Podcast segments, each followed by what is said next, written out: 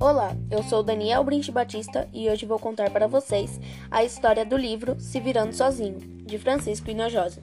Bom, vamos contar a história de três meninos: Paco Poio, Francisco Inojosa e Rafael Barajas. Paco Poio nasceu na cidade do México e, para ajudar no sustento da sua família, ele vendia jornais nas ruas da cidade. Um dia, Paco recebeu uma visita inesperada.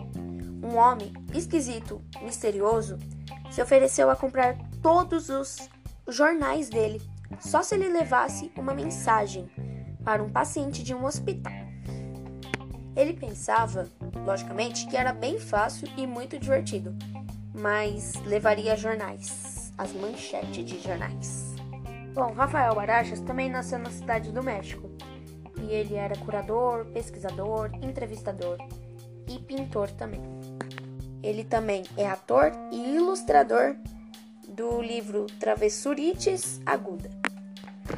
Francisco Hinojosa também nasceu na cidade do México. Ele foi narrador de contos de poemas para crianças e para adultos. E em 1984 ele recebeu o prêmio IBBY por A Velha que Comia a Gente. Ele ganhou vários prêmios e também ele se juntou à SESI Editora. E essa foi a história do livro Se Virando Sozinho, de Francisco Hinojosa. Espero que tenham gostado. Obrigado e até a próxima.